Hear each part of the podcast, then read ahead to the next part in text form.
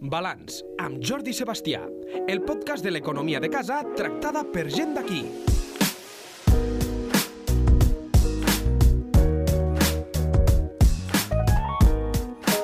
Avui a Balanç eh, explicarem eh, com es fa una bona auditoria. Una auditoria com cal, i per això cal saber doncs, de números.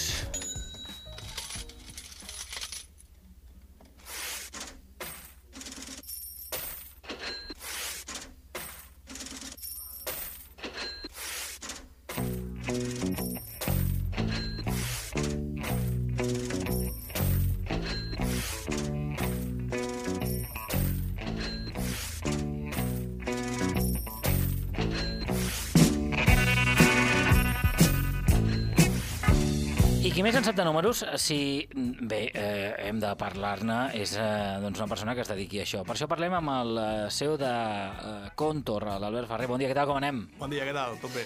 Eh, A Contor feu això, eh? Feu una mica...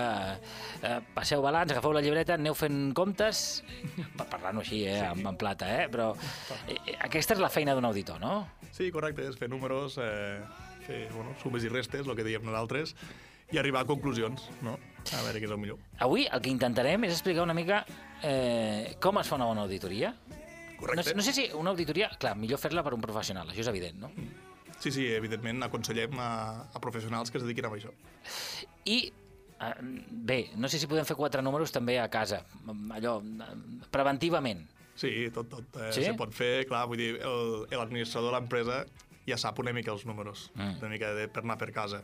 Però llavors, quan arriba el moment de fer informe tècnic, doncs hi ha moltes coses que, que s'han de, de ficar a la taula. Mm. Ah, jo sé que a l'Albert li agrada molt eh, posar exemples pràctics, eh, que, que, que, Sí, que li és, agrada. és millor, és millor perquè és més entenedor i, i avui n'hi portem uns quants, per tant, tindrem temps per comentar-los. Doncs vinga, jo crec, jo crec que podem començar pel principi. La Rosalía. Uh, que yo sé que no es culpar ser millonaria. Bé, això és el que vol tothom, ser milionari. I vosaltres veniu als auditors i us dieu, "Noi, primer, eh, potser hem de retallar o hem d'incrementar, això ja ho, ja ho decidiu vosaltres. Per on comencem? Però on comencem? Doncs mira, eh, el primer punt és saber quina és l'empresa, fer una reunió, conèixer-la, mm. que ens expliqui una mica tot. Val. Mm, poso algun cas jo o tu mateix m'ho dius? Eh? Dic, per exemple... Dispara, si vols, vinga, doncs, doncs mira, en, en el cas, per exemple, de- d'aquesta casa, no? de, de, en aquest cas lleida24.cat, aquest portal di- d'internet, eh, doncs eh, bé, tenim poc temps, hem nascut relativament, som joves, eh, a partir d'aquí què? A partir d'aquí, doncs mira, eh, l'auditoria, quan la comencem, volem saber més sobre vosaltres, no? Quina és la vostra història, com vau començar, quina és l'evolució empresarial, si teniu més socis, si no, eh, bueno, com, com us heu indagat el tema de finançament. Bueno, són molts dubtes, però clar, al final el millor és començar des de zero i ens expliqueu tot, com si no coneixéssim res de la ràdio. És a dir, és millor anar potser amb documentació, si tenim algun eh, dossier fet, en el cas d'una empresa de comunicació tindrem un dossier fet amb, amb eh, què fem quants treballadors, on arribem, què... No? Tot això és, és, Sí, sí. és, és important. Seria el, el pla d'empresa, no?, que es fa quan s'inicia, però que llavors en el creixement empresarial pues, va canviant, no? Vull dir, vosaltres, per exemple, no, quan vau fer la ràdio, quants treballadors, quants treballadors éreu? I, Doncs eh, no ho sé, no sé si hi havia 3, 4, no ho sé, no? Ara som uns quants bastants més, sí. bastants més. Llavors, això què vol dir? Que hi ha hagut un creixement empresarial, eh, s'han fet inversions, eh, hi ha més costos mensuals, no?, de salaris... Bueno, és, és començar eh, des d'un punt de partida, eh, perquè al final els documents són molt importants, que sempre els demanem, que ara ho repassarem, però llavors, per una mica per entendre el cas pràctic, no és el mateix l'empresa quan es va iniciar, que si té 5 anys, que si en té 10, o si té un creixement molt exponencial, no? ja sigui de facturació o de treballadors, perquè si hi ha molts més treballadors, també vol dir que es guanya molt més. Llavors ficau en comú i demanem transparència. Això sí, Jordi. És a dir, que no, no enganyem el qui ens ha d'avaluar. No enganyem perquè una cosa és la comptabilitat, no? eh, que és el que se presenta, se declara, i l'altra és com dir quan val l'empresa. No, no, jo declaro pèrdues, però la meva empresa val molt. No? I per què això? Clar, nosaltres com a auditors Clar. té, fem una auditoria econòmica, però la comptabilitat és la que és, Ah, clar. eh, i després de, se pot interpretar. La gràcia és que quan valorem un negoci podem fer hipòtesis de que, mira, pues, això ho esteu fent malament, no? O teniu, per la feina que feu, teniu massa treballadors. Bueno, al final, nosaltres donarem una opinió de l'empresa, no? Mm. Per exemple, pues, clar, bueno, normalment eh, mm, una empresa que factura molt s'ho pot permetre, però una altra que no facturi tant potser va molt justa, eh, té massa costos. Eh, li podem donar eh, una opinió de, de pues, com guanyar més benefici. Al final, el que vol Jo- empresari és guanyar més diners, no? Potser- po- Potser, no sé, se m'acut, eh? No se m'acut, per, per no fer fora ningú.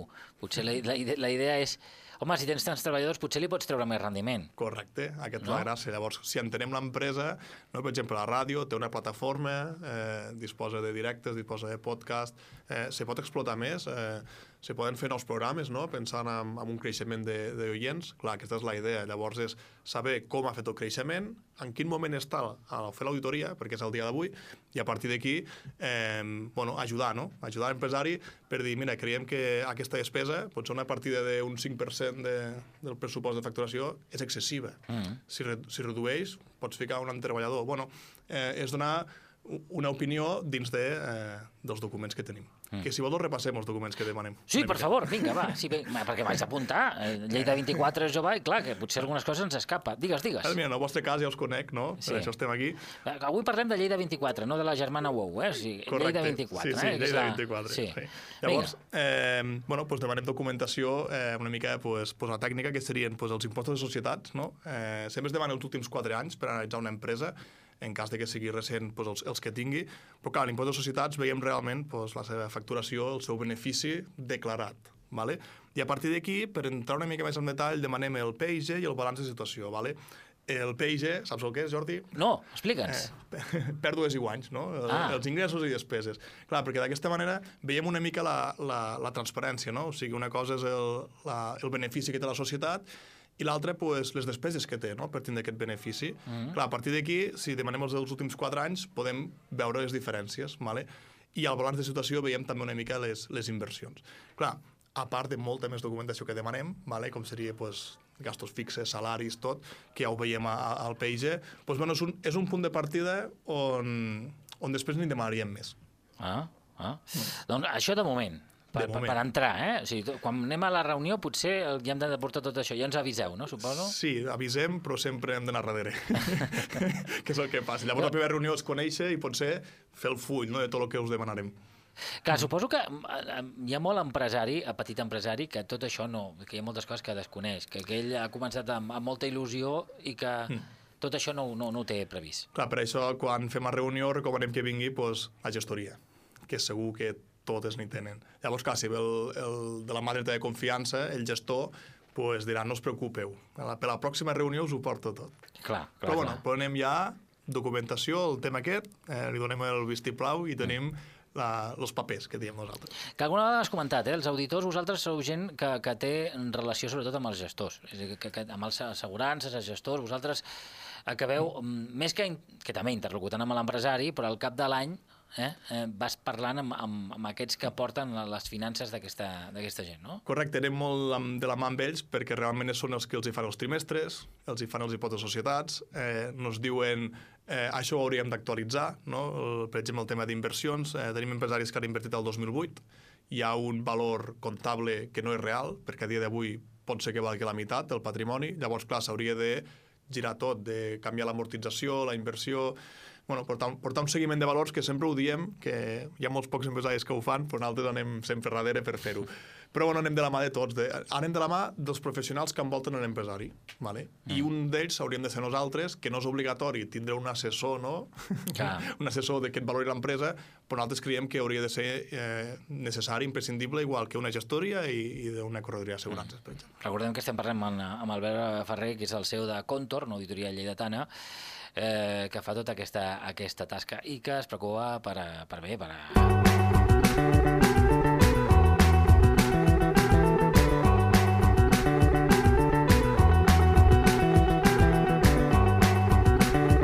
Per Moni, com diuen els The Drums en aquesta cançó, eh, que, que, que Bé, no, no sé jo si treballeu molt en música. No sé si tu, tu ets de treballar molt en música. Eh, sí, a mi m'encanta la música perquè que soc músic. Ah, sí? Mira. sí, sí. I, i me toco la bateria i m'encanta, bueno, entre d'altres. Eh, més enllà de la música, parlem una mica de com sona tot plegat. Parlem de, dels números. Eh, Correcte. Quina és la següent etapa? Va, la segona etapa, eh, després de fer la reunió i tindre la documentació, nosaltres fem una, una reunió interna no, amb l'equip Contor. No? El que hem de fer és és revisar i analitzar si ens han dit la veritat o no. Ah, sí. Vosaltres feu també d'investigadors una mica, eh? Sí, una mica és, és coses de eh, gafes de l'oficio, que se diu. Vale? Però clar, és veritat eh, perquè... Deixa'm que t'ho pregunti. Mm. És que potser hi ha una qüestió legal darrere. És a dir, vosaltres voleu fer els números per una qüestió que ningú es pugui dir eh, desconeixer això i... Clar, Perquè bueno. També hi ha la implicació aquesta o no? Anem a fer un cas pràctic que és molt Sí. més fàcil, Jordi. Sí. Una empresa té 20 anys d'experiència Sí. i fa 20 anys que declara pèrdues. Com s'aguanta això? Bueno, doncs potser està invertint. Potser té pèrdues uh, perquè no pari d'invertir, Ah. però guanya per un altre costat. Mm. I clar, on està els guanys, no? On està els guanys? Bueno, si els inverteixes i els hi, pues, compenses cada Clar. any el benefici, eh, o, bueno, vull dir, clar, hi ha empreses que ho fiquen amb salari, d'altres que, que ho fiquen al totxo, clar, però al final no deixes d'invertir a la pròpia empresa. Clar. Però la societat dona negatiu, no dona benefici, per tant no paga impost de societats, però sí que estàs invertint en un altre lloc. Per això s'ha de revisar i analitzar. Mm. Vale? És una mica la, és una part de, bueno, d'investigació, és molt bonica, bueno, que m'agrada molt, perquè així veus Mm. una mica de, sí, ja, ja, ja anava bé precabut, me deia la veritat, o a la reunió, després n'haurem de fer una altra, haurem de dir, aquí hi ha coses que no quadren. Anem a ser sincers. Deixa'm que et pregunti una cosa, així, a nivell personal, després seguim, eh? Però Sí, no sé si t'has trobat mai, no em diguis noms, per favor, No que ja sé que no me'ls diràs. T'has trobat mai en una situació d'aquestes que dius aquestes pèrdues em grinyolen i em donen un suor fred. Mira, deixem l'auditoria, dona igual. Sí, sí, sí. T'has trobat. Sí, ens hem trobat casos, per exemple, que l'empresa dona, dona negatiu i, I no et volen explicar el què. clar, però al final ho saps, i llegeixes entre línies. Mm, No, sense saber-ho, no, o sigui, no res que puguis presentar davant de ningú, però, però clar, dius... però, és a dir, la meva empresa val molt, però, però és que comptablement dona negatiu. Bueno, pues, potser és que no val tant, i, i potser això ho fas malament, mm. sense dir noms ni res. Sí. Ens hi trobem, sobretot, a l'hora de, de quan busquen Ah, però, finançament... però res empreses. il·legal pel que em dius, eh? Res il·legal. Ah, res il·legal. Però... No, jo, jo anava per aquesta banda. Eh? No, re, no, perquè quan veiem alguna il·legal diem, mira, no volem treballar fins aquí, us han fet un assessorament, una reunió Mm. eh, gratuïta, clar, dins de quan analitzem la documentació internament, diem, mira, passem un pressupost o no. Mm. Ho volem tirar endavant o no. Si veiem que una empresa que ens han Sembla, eh? trobat sospita que... sospites que no va molt per la sense legalitat, saber-ho, clar. eh, diem que no volem realitzar, doncs, per exemple, el mètode Contor i no passa res, eh? tan amics tots. No, va, Però va, com menys sapiguem, millor. Sí, exacte. Si no és que acabem sent Better Call Saul i no, no, no caldria, no caldria. Correcte. Eh, Bueno. de, de, de, perdó, digues, eh? És que avui aprofito per aquestes curiositats, que em sembla que també són interessants, el, el rerefons de l'auditor, eh? Sí, no, està molt bé perquè hi ha moltes coses no? Sí. que crec que s'han de, de dir, eh, se poden plasmar, però sí que ens trobem un cas més realista, que és el que ens trobem cada Sí. dia, és quan ens diuen no, la nostra empresa val molt. I, i clar, ara justifica o no, amb auditoria, bueno, eh, és complicat. És complicat quan et trobes aquestes coses. I més quan, per exemple, volen finançament. Imagina't que una empresa vol demanar finançament i els seus, eh, la seva comptabilitat dona negativa. No, no li Pues, donaran, no li donaran. no li donaran. Clar, llavors nosaltres li podem dir, doncs mira, si canviessis aquestes coses, mm, potser donaries benefici. Mm. Intent, bueno, tot l'em- tot l'empresari el que vol és tindre benefici, no, de la seva empresa. Mm. Clar. no tots. Clar, aquí entraríem al tema de les... Deixa'm que treu, porto el futbol, a les palanques. Eh? Correcte. Que una mica és el que ha passat amb el Barça, no? Sí. Que és que donava negatiu i ha buscat la manera de poder donar positiu. Sí, clar, perquè... Sí, sí, pel fair play, per, Sí, per sí. tot el que deien, però clar, al final, evidentment que generen molts ingressos el Barcelona. Clar. Però clar, si té pèrdues milionàries, bueno, doncs té patrocinadors, ho pot anar combinant. Però potser és una de les auditories molt complexes Això, que no estem capacitats per Deu fer ser molt, molt elevada, no? Sí, sí, sí, perquè deu haver moltes coses que has de llegir entre Més que res que línies. necessites molta gent, no? I molta gent, Molta molta gent. molts professionals. Sí, sí. Però bueno, seria un cas d'així, bueno, Per, pues, ente per entendre'ns. entendre-ho. Una mica és això, el que dius, empresa que té pèrdues, tot i Mm. que té bons beneficis, com pot ser que tingui pèrdues? I no pari de fitxar. Exacte, no? I com, com ho pot fer, això, no? Sí, bueno, pues hi ha, hi ha, hi ha armes eh, legals i al final pues, bueno, tu pots declarar pèrdues però no pares d'ingressar. Mm. Llavors és un, bueno, la palanca que vas fent. Clar, clar. Però bueno, tot torna, que jo dic. Sí, no ho veus clar, això? No ho veus clar? Bueno, ja, ja m'explicaràs un altre dia, això. Un És- dia podem parlar del, del futbol i, i, i auditories Sí, i aquestes i, coses. I dels salaris i tot I això salaris, sí, sí. Però ens hem perdut pel camí, això passa, eh, en aquest Sí. programa. Explica'ns una mica, ens hem quedat amb el, això, eh, de, de, de, de, de fer el seguiment. On, on, on anem ara? Sí, mira, després de fer el seguiment i tot, pues el que faríem eh, és, a, després de revisar i analitzar tota la documentació, nosaltres fem una classificació interna. Vale? Classifiquem l'empresa en funció de la seva facturació. Vale? eh, al final creiem que és important, no? Per què? Perquè, mira, els nivells de, de facturació és com una mica vas ficant a, a lloc que pues, cada empresa. No és el mateix una empresa que facturi 50.000 euros que una que facturi 10 milions d'euros. Oh, clar. Evidentment, només per la feina que tindrem està important. Llavors, doncs, mira, tenim fins a 100.000 euros la, primer, la primera categoria, eh, petites eh, eh, empreses, de 100.000 euros a 300.000, vale? que serien ja pues, empreses eh, petites pimes que van cap a mitjanes, i després de 300.000 a un milió d'euros, que serien ja eh, les pimes mitjanes. I llavors, més d'un milió d'euros. Per què? Perquè a més d'un milió d'euros fiquem un asterisco, perquè aquí hi ha, eh, hi ha molts professionals que envolten a l'empresa, o, bueno, pot ser una empresa patrimonial, eh, pot ser una empresa... Bueno, al final cada empresa és un món, s'ha d'analitzar el sector que és, és el mateix un sector de serveis, com un sector Ja, alimentari, textil... Empresa immobiliària que té 3 o 4 treballadors però mou molts edificis. Molt, molt difícil. Clar, llavors, s'ha de, de fer una classificació a nivell intern, només per nosaltres, perquè per saber que no és la mateixa feina ni gestió no? una empresa que factura 100.000 euros a una que en factura 5, mm. vale? que després han fet de tot, eh? per exemple, nosaltres, perquè hi ha sectors, eh, per exemple, el sector de l'audiovisual, sectors eh, molt concrets que facturen milions d'euros perquè és, és el que fan totes les empreses vinculades, vale? és el normal, o empreses de eh, comercialitzadores de llum, que facturen milions d'euros per tindre un benefici super petit. Mm. Vale? Però clar, ens va bé per què? Perquè nosaltres classifiquem per facturació i després per benefici, que aquí, ah. aquí surt la llum, no? Una empresa que factura 5 milions d'euros i declara 1.000 euros de benefici, Sí, que una cosa... s'ha fet quadrar, no? Sí, de sí. veritat. Per què no? Per això revisem i analitzem. Massa, massa curiós, no?, que siguin 1.000 euros de benefici, no? Sí, és, bueno, és curiós i, i per això a reunions ho explicaran per què és així. Sí. I després nosaltres analitzarem i revisarem. Mm. I després arribarem a les nostres conclusions com a auditors eh, Clar. interna i podrem, però podrem començar a entendre no, l'empresa. De Clar. dir, mira, pues, com és que l'últim mes hi ha hagut un moviment de salaris per fer quadrar el balanç a positiu a 1.000 euros? Bueno, pues això nosaltres recomanem no fer-ho. Eh? Vull dir, una, bueno, són cosetes. Mm. Són cosetes per evitar pagar impostos, però després pues, te repercutirà per una altra cosa, al final assessorem. Però és bonic saber aquestes coses. Oh, I tant, i tant. Eh, què més podem explicar? Vale, a partir d'aquí eh, ja tenim molta informació, se fa la reunió ja pues, més formal, no? diguem-ho així, presentant eh, la proposta, i el que fem és, eh, si seguim el seu pas, el següent pas seria valorar el patrimoni. Vale? Clar, per què ho fem aquest pas? Eh, sempre el fiquem perquè a vegades que valorem el patrimoni hi ha empreses que no tenen res de patrimoni.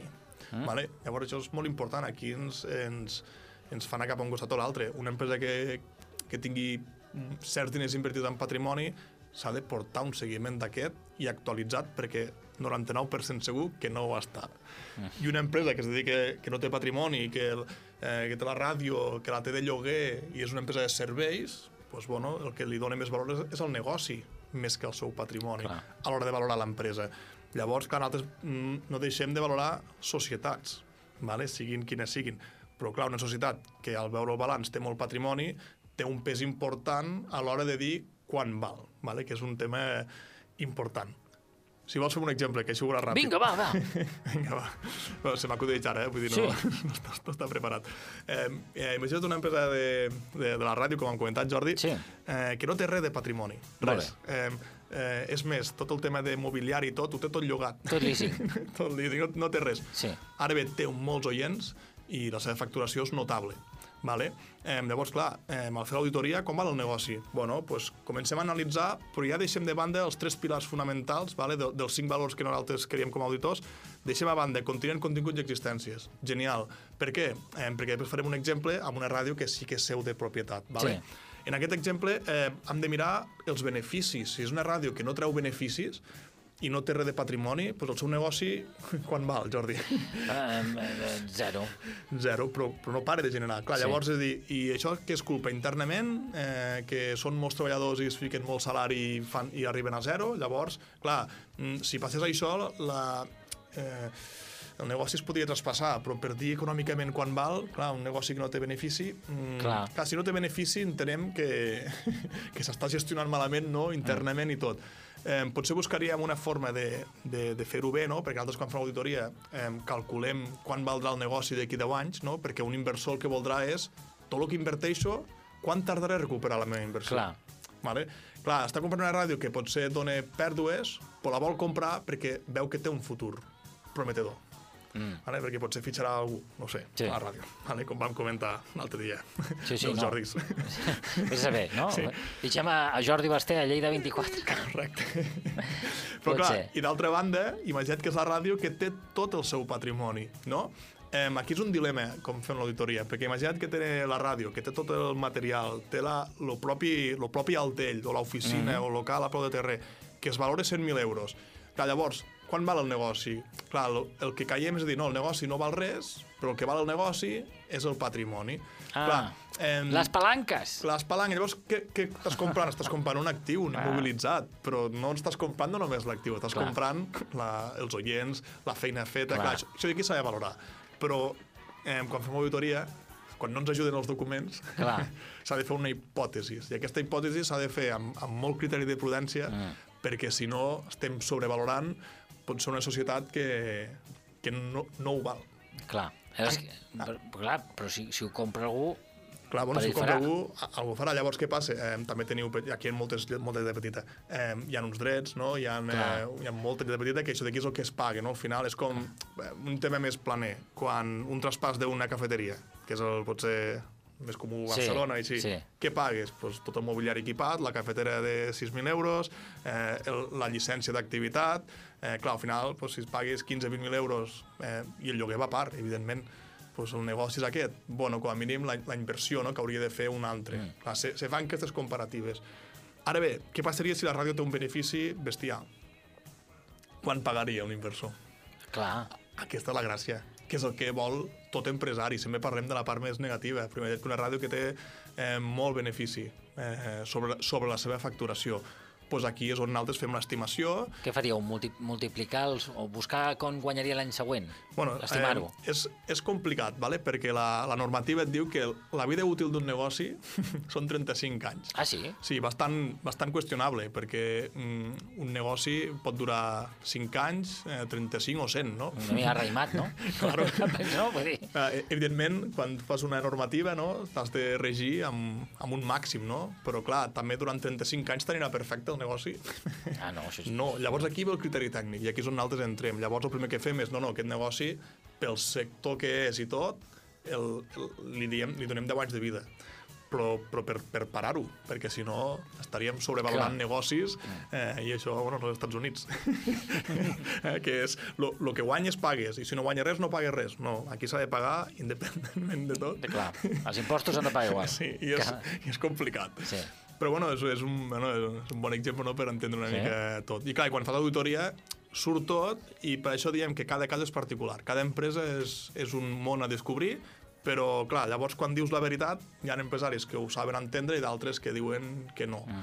Diuen el que diu Donna Summer en aquesta cançó, eh, que treballen fort pels diners i que això ha de tenir un valor. Clar, però això a l'empresari que ha de comprar després Eh, sí, dius molt bé, no? Clar, normalment el que ven diu que val molt i el que compra ha de dir que val molt poc perquè Sí. li surti millor la inversió. Clar, clar. I nosaltres estem al mig. Llavors, si som objectius i transparents, donem un valor raonable. I a partir d'aquí sempre negocien, hi ha tractes, però nosaltres diem, mira, l'empresa val això.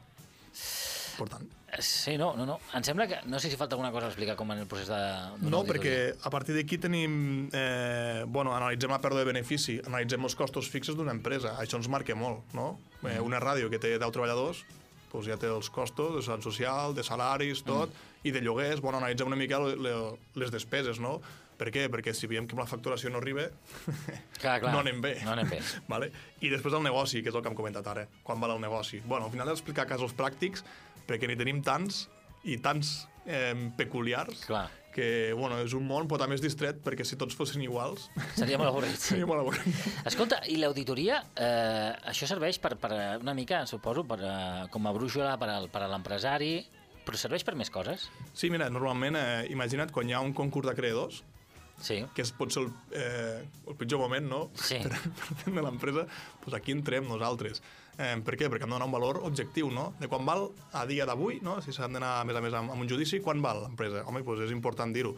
Però, clar, nosaltres recomanem fer-ho cada any, portar un seguiment, perquè si no és... Eh, pot ser que una empresa vagi molt bé i, per exemple, degut al 2020, eh, per la desgràcia del Covid i ara la guerra, no vagi tan bé, però, escolta, que no, no estarem tota la vida així, no? si tenim una, antecedents, si tenim eh, una història darrere, pot ser que torni a, a repuntar. I al final hi ha empresaris que saben portar molt millor una empresa dins del mateix sector. Mm. Que això és eh, interessant també. I tant. Veure empreses que facturen un milió d'euros i tenen mig milió d'euros de benefici. Hombre, són molt bons empresaris, per la meva visió com a auditor. No sé si els hi plantegeu a vegades mo- models d'empresa, és a dir, vosaltres eh, expliqueu com va una empresa, empresa del mateix sector, i dius, mira, podries copiar o podries mirar més aquest, aquesta empresa perquè amb, els teus, amb, els te, amb la teva inversió, amb el teu patrimoni, s'assembla a aquesta empresa. Per què no fas això? Sí, nosaltres, eh, bueno, dins de cada sector, eh, tots els eh, empresaris ja saben com va el seu negoci. Per Clar. exemple, Munt de Granges Mm. sap, eh, Clar. té molta informació. Ara bé, sí que, mm, com que veurem tantes empreses de diferents sectors, a vegades ens diuen on puc invertir. I clar, la gent és anem al totxo, però clar, anar a invertir al sector immobiliari Després passa-ho al 2008, no? Després va del 2008, correcte. Però bueno, ja, eh, sí que hi ha sectors que estan més en repunte que d'altres i sí que demanem una mica, eh, alguna vegada en alguna reunió més planera, ens demanen, no? Eh, com està aquest sector? Perquè ara vull fer això. I diem, bueno, pues no inverteixis aquí perquè ha de vindre una grossa, no? Per exemple, el sector immobiliari està una mica a l'alça, mai se sap. Però bueno, al final, si no, si no necessites finançament i has d'invertir, hi ha pues, inversions que són més assegurades, no? Hi ha inversors que volen, eh, vull un 4% anual de rendiment. Home, pues, si et fiques aquí potser treus un 10. Mm. I si mous per aquí potser treus un 1. Mm, potser no cal. Però clar, al final mm, l'empresari no para d'invertir. I la millor inversió és a la pròpia empresa perquè és on dominen del seu sector. Escolta, i alguna vegada aconselleu inversions de risc en el sentit de borsa o, o qüestions d'aquestes? O millor això, per un empresari, una pime de Lleida, per dir-ho així, eh? eh Deixem-ho deixem per, ja per al patrimoni individual, si cadascú vol doncs, lluitar-hi, doncs que lluiti, però, però l'empresa no la toquem. És un tema complicat i, i el primer que fem és assessorem de que és una inversió de risc molt alt. a partir d'aquí tenim companys eh, financers que es dediquen a això i nosaltres els presentem. Vale? Si, si hi ha algunes reunions que hem fet una presentació per dir mira, aquesta empresa es dediquem a això. Si t'interessa, t'ho explicaran, però amb transparència. Pel poc benefici que tens, no el fiquis aquí, per exemple. Clar, però la majoria de casos a Lleida són pimes. Sí, sí, estem en altres fent pimes. Sí, Clar. sí. Evidentment tenim, hem tocat tots els pals, Clar. però són les pimes. Llavors, hi han inversions molt més segures que tot. Nosaltres, la primera opinió que diem, tot el que fiquis en borsa són diners que no necessites i que no has d'esperar benefici perquè és, una, és un risc molt alt. A partir d'aquí, hi ha empreses que ho han fet, han anat molt bé, d'altres que no. Bueno, per això jo presento l'expert Sí, i ells ja sabran. i a partir d'aquí dormo tranquil. La borsa és una mica... Aquí ens ho ha explicat alguna vegada el Josep Maria Riu, el president del Col·legi d'Economistes, ens ha explicat aquí que la borsa és una mica el joc aquell de la, de la globus d'aigua, que tu te'l vas passant, te'l vas passant, i arriba un dia que algú li peta. Sí, sí, sempre, sempre, a més d'un.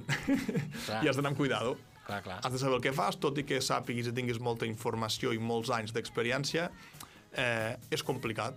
És complicat perquè has d'estar al dia de, de tot el món. I això no és fàcil, si no tothom s'hi dedicaria, no, també? Clar, clar, no, no, I sí, tothom ho faria. sí, sí, sí, allò de, sí, si fos tan senzill, no? tothom guanyaria diners, no hi haurien pobres al món. Correcte. Eh, escolta, que hem parlat una mica de les auditories avui amb Contor, amb Albert Ferrer, que és el, el seu CEO. Vosaltres teniu un mètode concret. No sé si me'l pots eh, això resumir ràpidament. Resumir ràpidament, nosaltres tenim Sí. sí. el mètode Contour, ¿vale? és el, un servei de valoració, una auditoria eh, econòmica de tota l'empresa.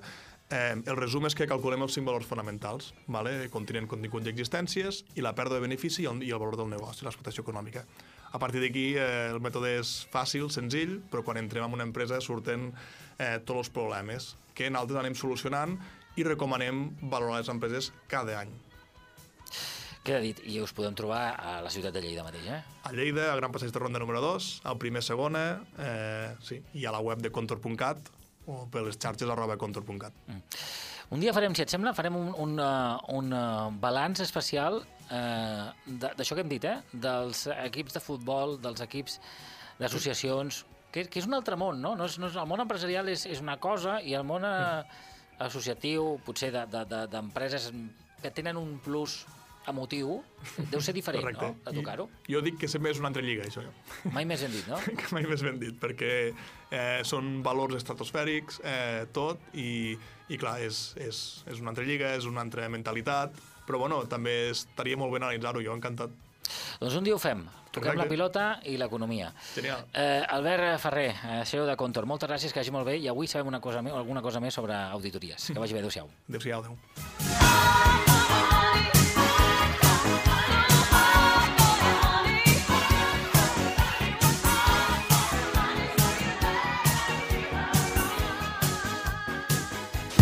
Balanç amb Jordi Sebastià, el segon dilluns de cada mes a lleida24.cat.